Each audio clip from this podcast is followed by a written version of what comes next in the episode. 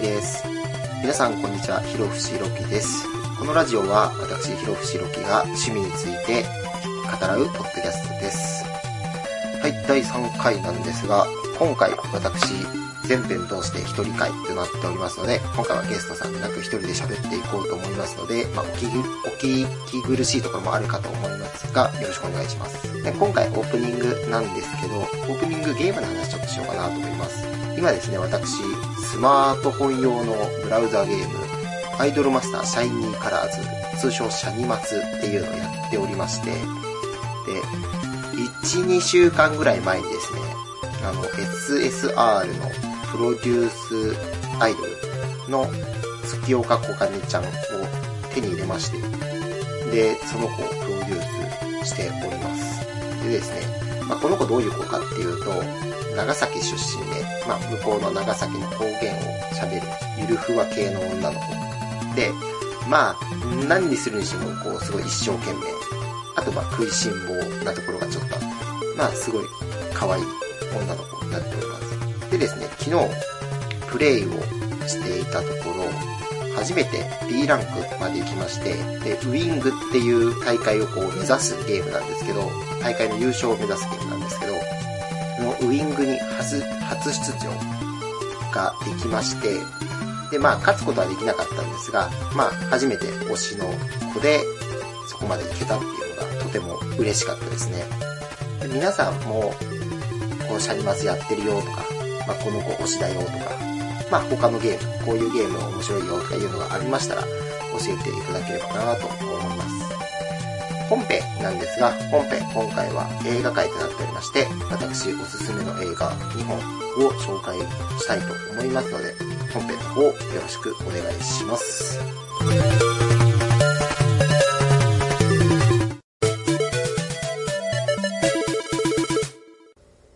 はい、本編になります。えっと、本編、先ほども言いましたように映画会となっておりまして、私おすすめの映画2本おすすめしたいと思いますのでよろしくお願いします。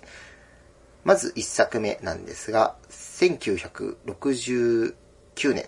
アメリカの作品で、明日に向かって腕になります。まあ、どういう作品かって言いますと、この作品は、いわゆる西部劇になってまして、まあ、アメリカニューシネマって呼ばれるような西部劇ですね。で、主人公がブッチとキッドっていう、まあ、実在した荒くれ者とか無法者って呼ばれる人たちですね。まあ、どういう感じかって言いますと、まあ、このブッチとキッドっていう二人組が、まあ、強盗やら、なんですか、家畜泥棒とかっていうのをして、こう、生計を立てているというか、なりわいにしている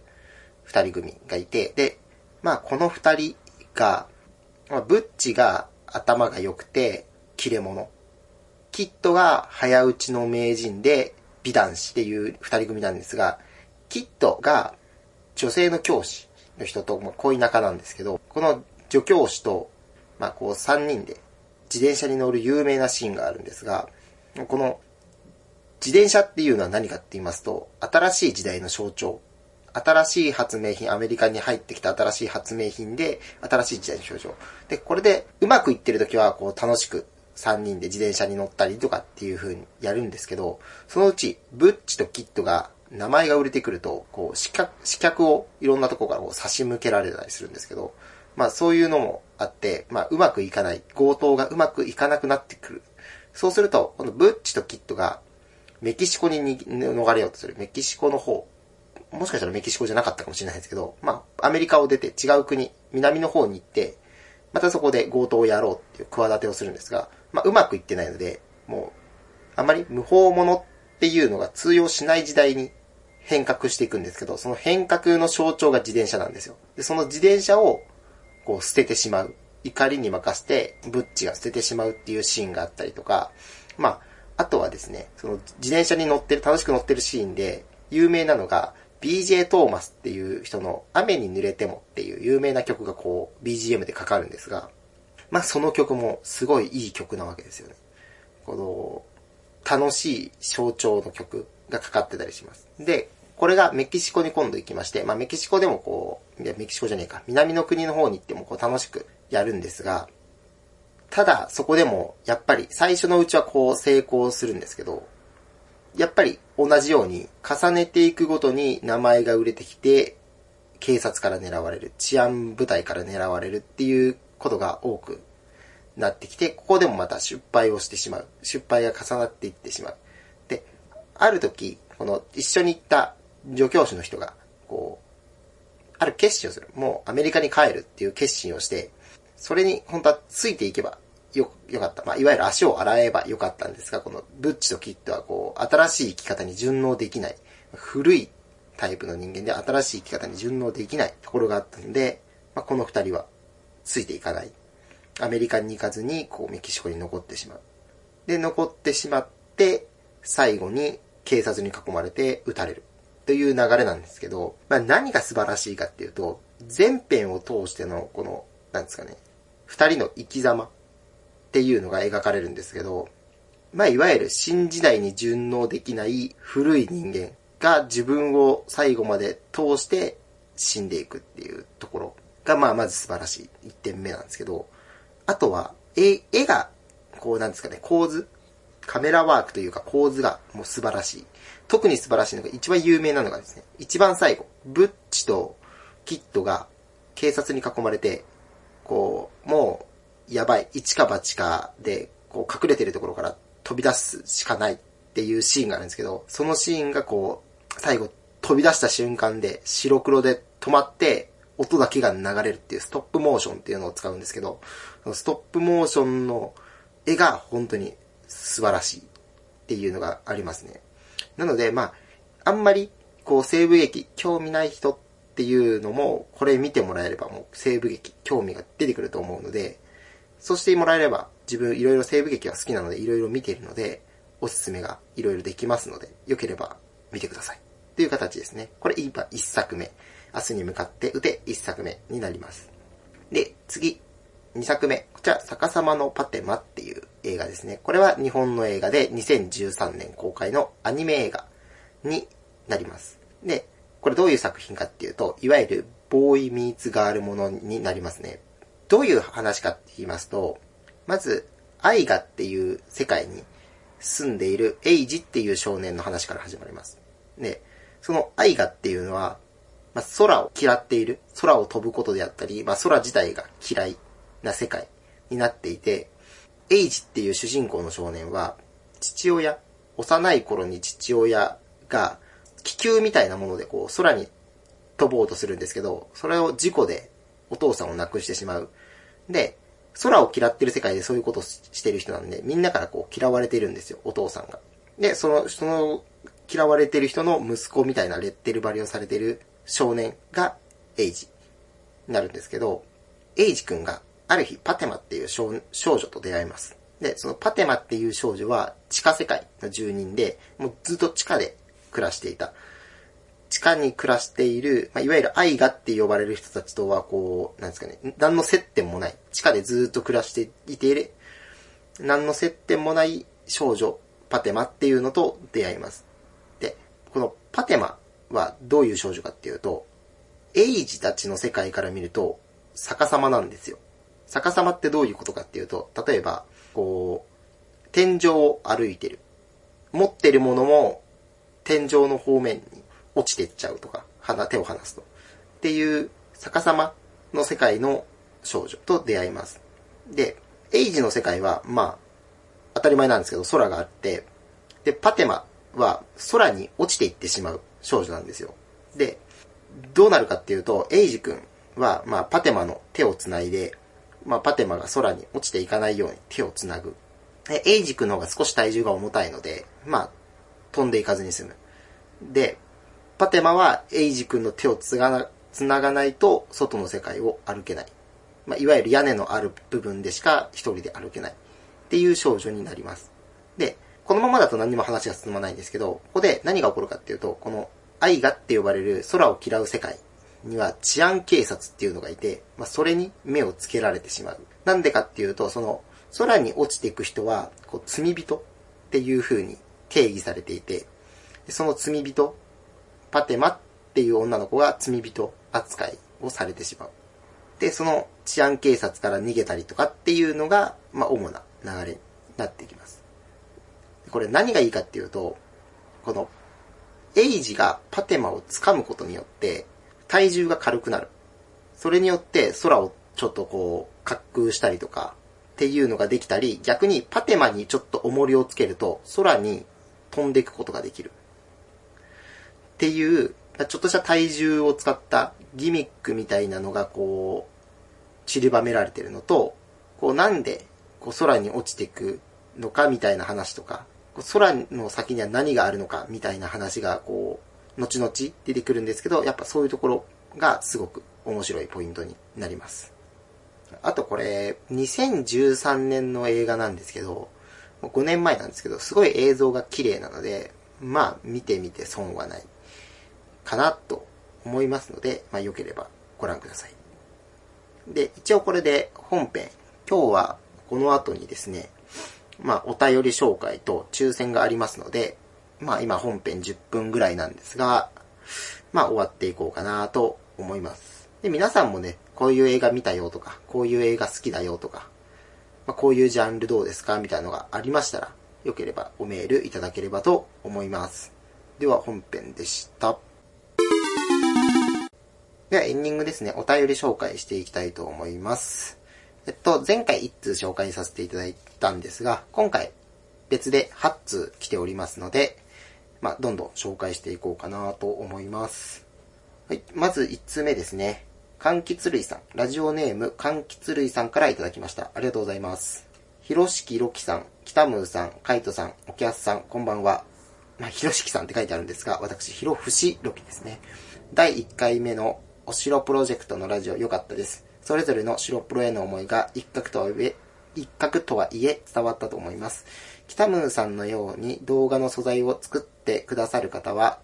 動画作成の方にはありがたいと思います。カイトさんが中国の対象兜の可能性を書かれてからロフが出てきたのは驚きでしたね。この前の外縁イベントで触れ触れられていたように、海外株とイコール主典になってきている状況ですので、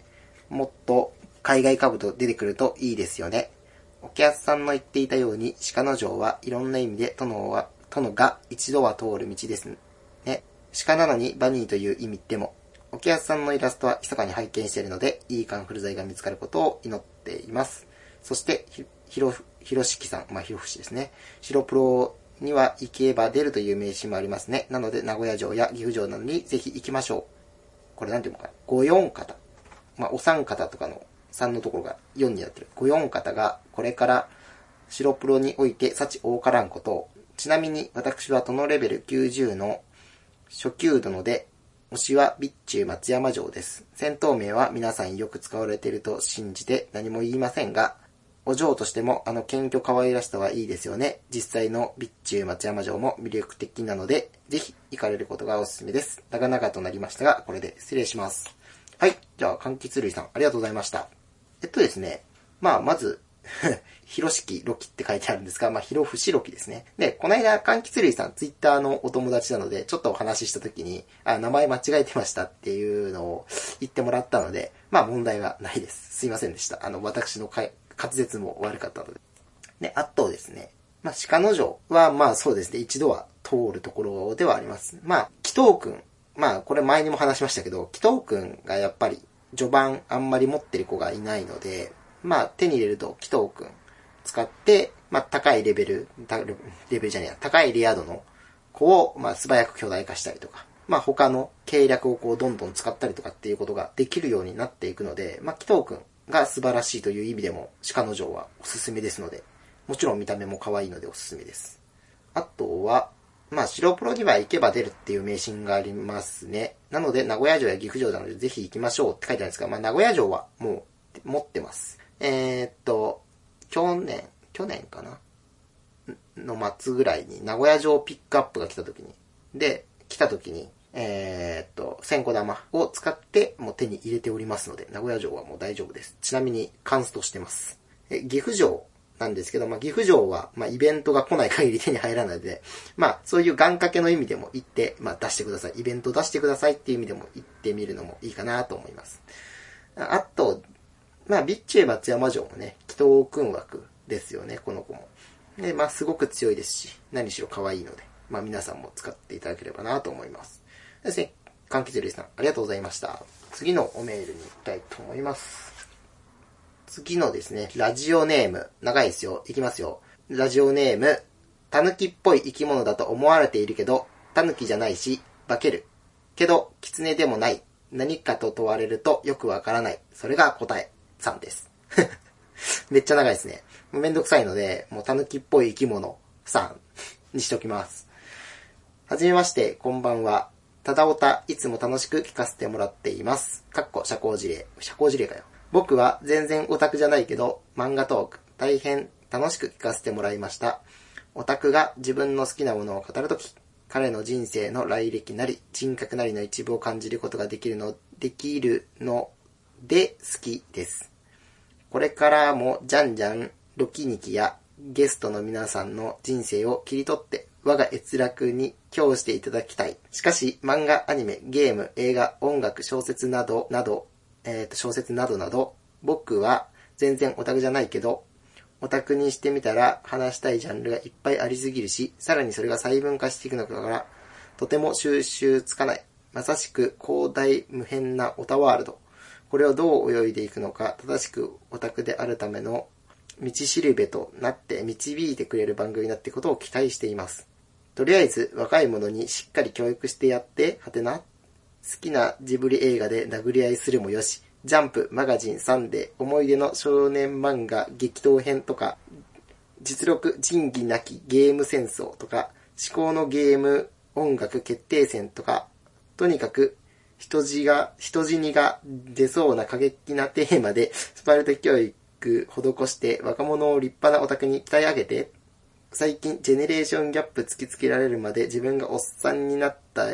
ようで悲しいので腹いせにいじめて、かっこ老害感。まあ僕は全然オタクじゃないので、自分が何言ってるのかさっぱりわからないけど、とにかく楽しみにしています。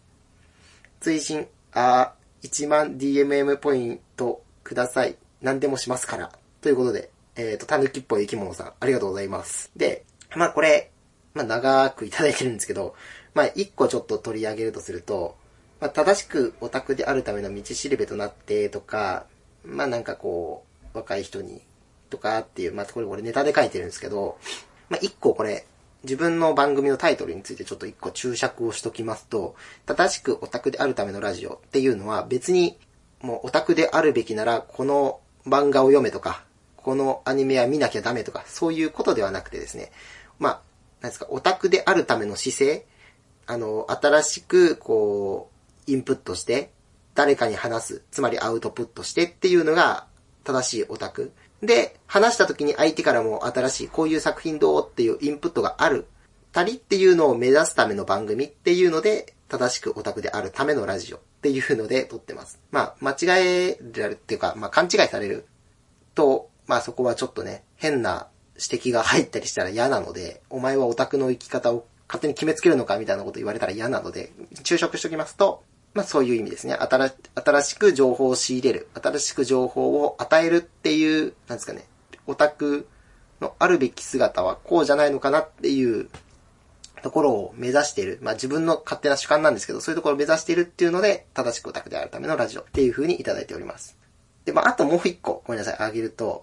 これジャンプ漫画3で思い出の少年漫画激闘編とか、これすごい面白そうですね。なので、これちょっと今後取り上げてみたいかなと思いますので、まあわかんないですけど、他にね、こう、ジャンプマガジンさんで好きな人がいれば、ゲストで呼んでこれやってみたいかなと思いますので、よろしくお願いします。もしいれば、メールください。でですね、タヌキっぽい生き物だと思われてるけど、タヌキじゃないし、化けるけど、狐でもない何かと問われるとよくわからない。それが答えさん。ありがとうございました。じゃ続いてのメールいきたいと思います。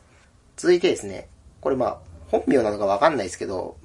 まあ、ちょっと、一応、おっぱさんにしときます。ちょっと名前で来られてるんですけど、まあ本名かどうかわからないので、おっぱさんにしときます。こんばんは。かっここんにちは。自分は、まあこれ本名と申すもの、ツイッターなどで、おっぱなどと呼ばれております。ただおたラジオを聞かせていただきました。第2回は漫画界でしたが、自分自身が漫画を読まない人間だったので、あまりわかりませんでしたが、楽しく聞かせていただきました。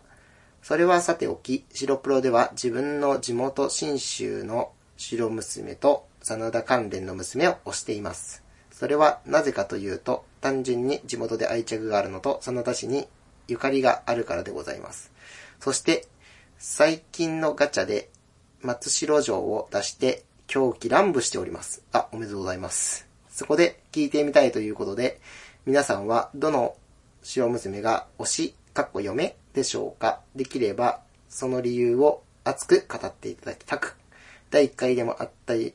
あった似たような話題ですが、これしか書けることがなく、点々点申し訳ない。では、よろしくお願いします。はい。おっぱさん、ありがとうございます。まあ、最後に申し訳ないって書いてるんですけど、別に全然メールいただけただけでも嬉しいので、皆さんも、ま、どんどん、どんな内容でもいいので、メールいただければと思います。で、漫画読まないっていうことなんですけど、まあ、ね、白プロやって、お城とか歴史に興味が出てきたら、そこら辺の漫画とかっていうのも結構あると思うので、そういうのも読んでみると面白いかもしれませんね。まあ、有名なところで言うと、な、信長コンチェルトとか、ああいうところを読んでみると面白いかもしれないですね。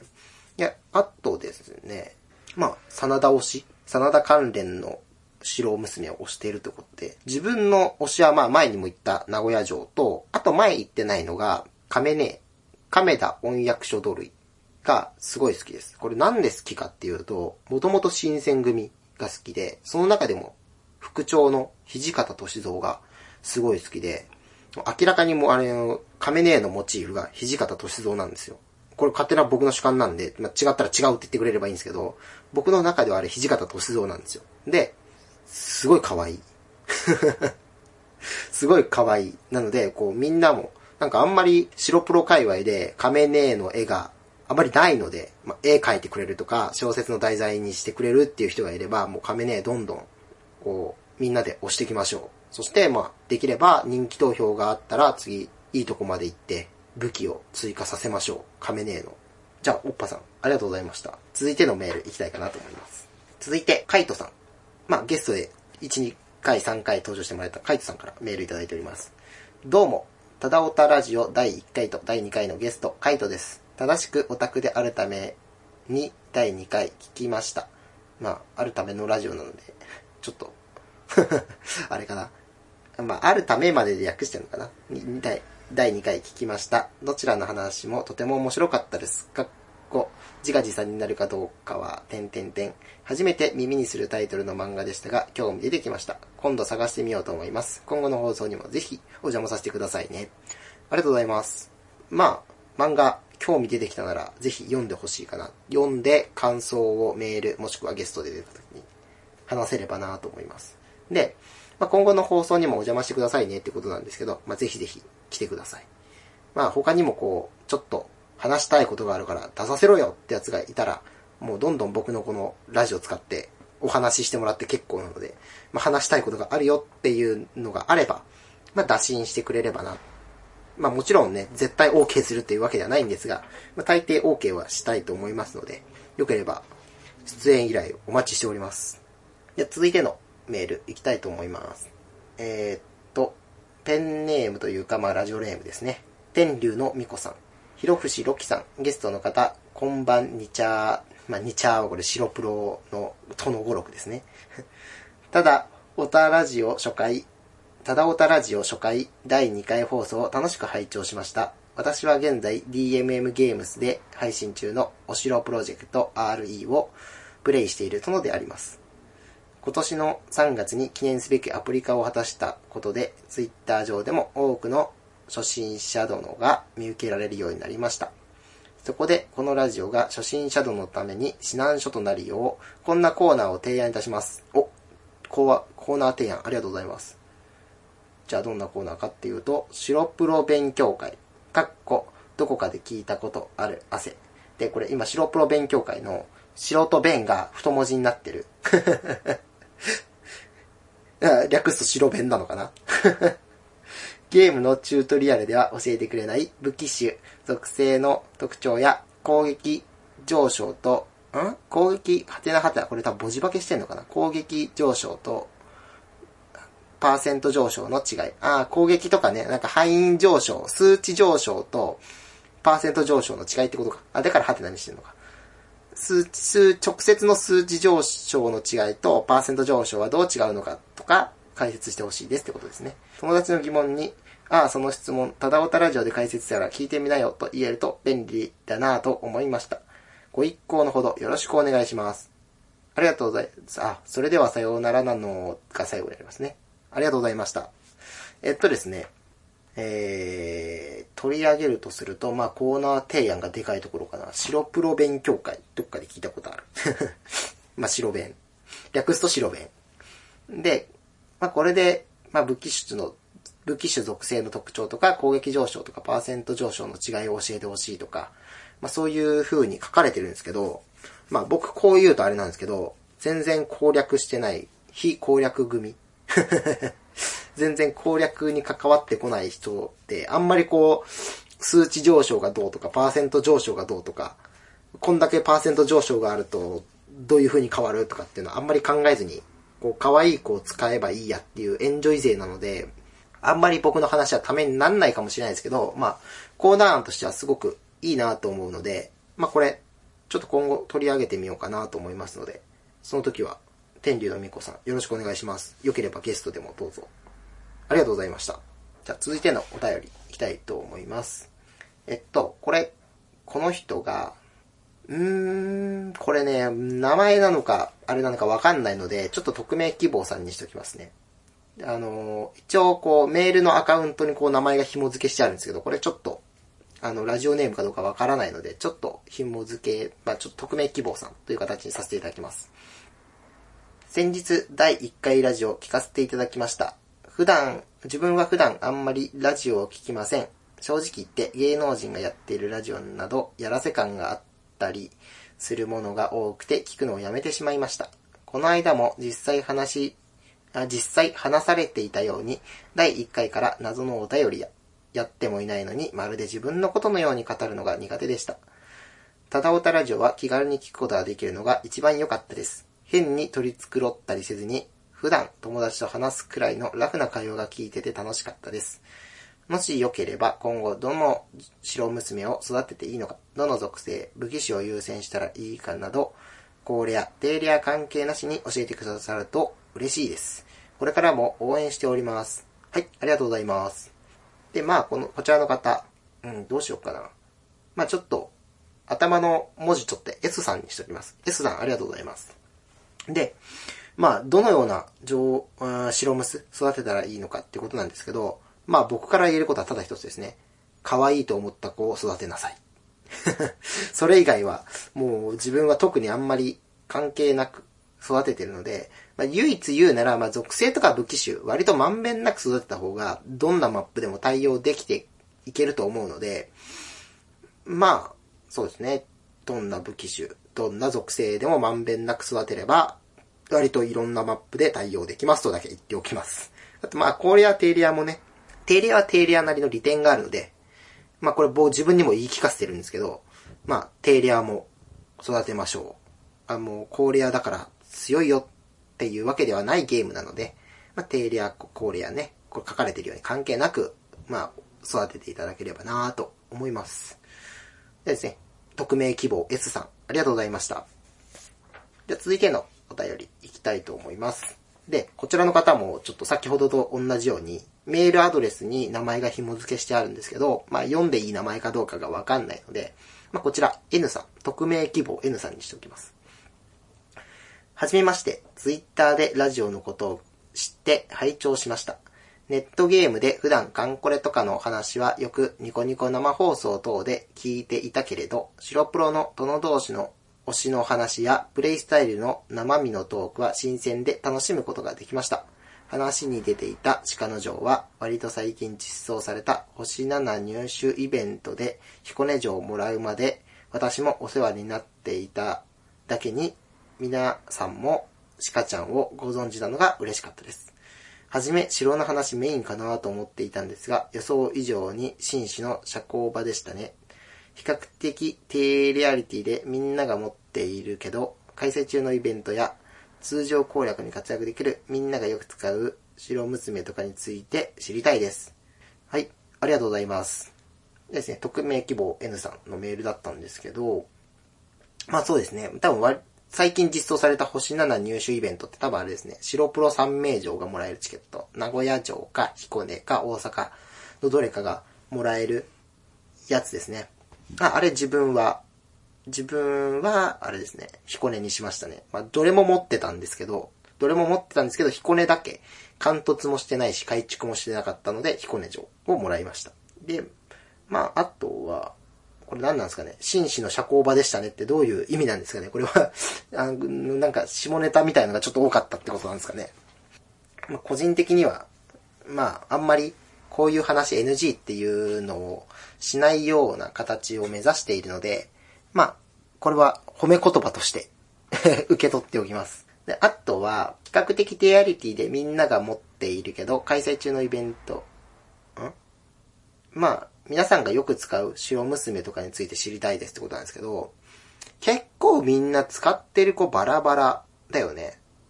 まあ、武器種ごとに、まあ、この子定番だねみたいな子はちょこちょこいるんですけど、まあ、かといってその子がいないと絶対クリアできないかっていうわけではないゲームなので、こういうのもあんまりないかな。強いて言うなら、まあ、大阪城がみんな割とよく使ってる。特に妖怪関係は。大阪城を使ってたりとか、あとは、何使ってんだろう？彦根城。話に出てきた彦根城もまあ、祈祷訓枠の星七槍。だからまあね、この子もよく使ってる人いるなっていうのはありますね。あとは、姫路城か、な？うん。姫路城とかはね、よく、あと福知山か。あの二人は、まあね、あの、計略が壊れてるから、まあみんな割と採用しがちっていうのがあって、あと、低レアでこの子定番ってなってくると誰だろう？そこまで俺低レアの定番を知らないから、まあもし万が一低レアこの子定番だよっていうのがあれば、メールしていただければなと思いますので、よろしくお願いします。じゃあ次のメールいきますね。次最後ですね。光物さんから、ラジオネーム光物さんからですね。第1回目の配信を聞きました。皆さんのゲームを始めた理由や創作しているものも様々で聞いてて顔がにちゃーっとなりました。これからの配信も楽しみにしてます。日付ギリギリで申し訳ないのです。てんてんてん。追伸、要望ですが、ゲストの方との音量差がありましたので、少し調整してもらえればありがたいです。と、いただいております。ありがとうございます。で、第、第1回聞いてもらったみたいなんですけど、これゲストの方との音量差がありましたっていう話なんですが、これなんでかっていうと、あの、まあ、うちうちの話なんですけど、これスカイプで収録してまして、で、まあ、どうしてもスカイプでやると、こう、マイクまでの距離がそれぞれ皆さん違うんですね。で、声をどんだけ拾えるかっていう話になってきます。で、ちなみに自分は目の前にボイスレコーダーを置いてて、ボイスレコーダーに喋ってるので、多分自分の声が一番、こう、大きく聞こえる。で、他の方はちょっとまあ、ケーキ越し、機械からのこう出てくる音声を拾ってるので、ちょっと小さめ。で、その、向こうで喋ってる人の、その、なんですかね、集音機器、マイクなりなんなりの、集音機器までの、この、なんですかね、間の取り方というか、どんだけ間隔を空けてるかっていうので、またそこで音量が変わってくる。申し訳ないんですが、これを、例えばね、あのー、この間で言うと、カイトさんの声が少しちょっと遠めだったんですけど、カイトさんの声だけをこう、抽出して、音量を上げるとなると、こう、めちゃめちゃすごい労力がかかるんですよ。もう多分10時間ぐらいないと多分編集できないとかっていう話になってきちゃうので、申し訳ないですけど、これはもう、今のところどうしようもない。まあ、強いて言うなら、収録を、こう、スカイプじゃなくて、もう生身で会った人と収録する。目の前に、こう、ボイスレコーダーやらマイクやら置いて、こう、生身で収録するっていうのが多分一番の解決方法なんですけど、ただ、多分皆さんこう住んでるとこバラバラなので、一回一回会うとなると大変なので、申し訳ないんですが、これはまあ、ちょっと今後改善案を考えて、改善する方向で行こうかなとは思うんですが、それが見つかるまではもう、しばらく我慢してもらうしかないかなと思います。まあ、一人会だと自分一人の音量、まあ、声の話なので、一括で上げたりとか一括で下げたりとかってすれば対応できるので、一人会は問題なく聞いてもらえるかなと思います。でですね、メール以上でした。えー、と、最後、光物さん、えっ、と、ご指摘ありがとうございました。で、この方23時59分、締め切り日のギリギリに送ってくれるんですけど、送っていただいてるんですけど、まあ、全然ギリギリでも期限内に送ってもらえれば、まあ、関係ないので、あの、おメールいただいてありがとうございました。えっと、次回からもお楽しみにしておりますので、送っていただければなと思います。でですね、メール紹介でした。はい、ではですね、皆さん、お待ちかねの1万 DMM ポイントプレゼント企画の抽選を行いたいと思います。イェイって一人で拍手してると悲しくなるんで、まあ早速抽選していこうかなと思うんですが、まず抽選方法をね、あの、アナウンスしていきたいと思います。まあ不正がないですよっていう意味のアナウンスをしたいと思います。まあどうやって抽選するかって言いますと、まあ、単純にですね、あのーいただいたメールに番号を振っております。事前に。まあ、番号はこれランダムで振っておりますので、特にこれでやらせとかっていうのはないです。あの、番号は適当にシャッフルして、あのー適当に取ってって、1番、1番から9番まで。まあ、全部で9つ来てるので、1番から9番まで適当に番号を振りました。で、1番から9番までの数字を書いた紙を箱に入れて、で、箱の中を見ないようにして、紙を1枚引いて、それと同じ番号が振られてるメールをいただいてる方っていうのが、当選という方に、ちになりますね。では、早速、引きたいと思います。まず、箱を、中身をよく混ぜて、混ぜて、混ぜて、ここら辺だ。止めて、じゃあ引きます。これだ番、お !4 番。お城の4、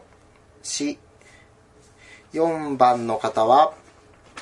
じゃん。えー、っと、匿名の方、あの、名前がなかった方、匿名希望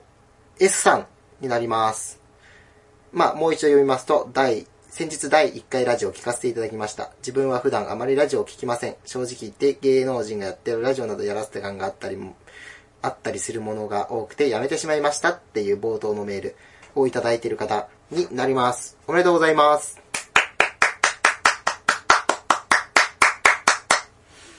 はい。で、まあ、この特別希望 S さんには私の方からメールを、まあ配信、本編配信してからメールをさせていただきます。で、まあそこでちょっとね、送る方法とか、ポイントプレゼントする方法を、まあやり取りして決めようかなと思いますので、匿名希望 S さんおめでとうございます。で、まあですね、できれば、これ、DMM ポイントこれ何に使ったよとか、例えば症状に使って、全部1000個玉にして5回、あの3回か、3回症状したよとか、なんかあれば、送っていただければなと思います。それではおめでとうございました。で、今回これで終わりたいかなと思います。で、一応インフォメーションをちょっと最後に言いたいと思います。えっと、ただおたラジオではメールを募集しております。メールアドレスは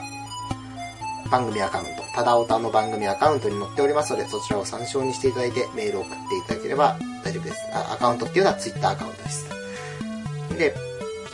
あとですね、iTunes ストアのレビューや、えーっと、Twitter でのハッシュタグ、ただおた、ただはひらがな、おたはカタカナ、ただおたでのツイートなども私目にしておりますので、よろしければそちらの方でも何か言っていただければなと思いますので、よろしくお願いします。で、あとメールなんですが、今回匿名希望っていう形で呼んだ方なんですが、まあ、本文中にね、ペンネームなんとかとか入れてもらえると、あの、私が助かりますので、できれば入れてください。まあ、ない方は今回みたいに特命希望さんとか、匿名希望なんとかさんみたいな形で呼ばせていただきたいかなと思いますので、よろしくお願いします。でですね、今回はこれで終了したいと思います。それでは皆さん、また次回、さようなら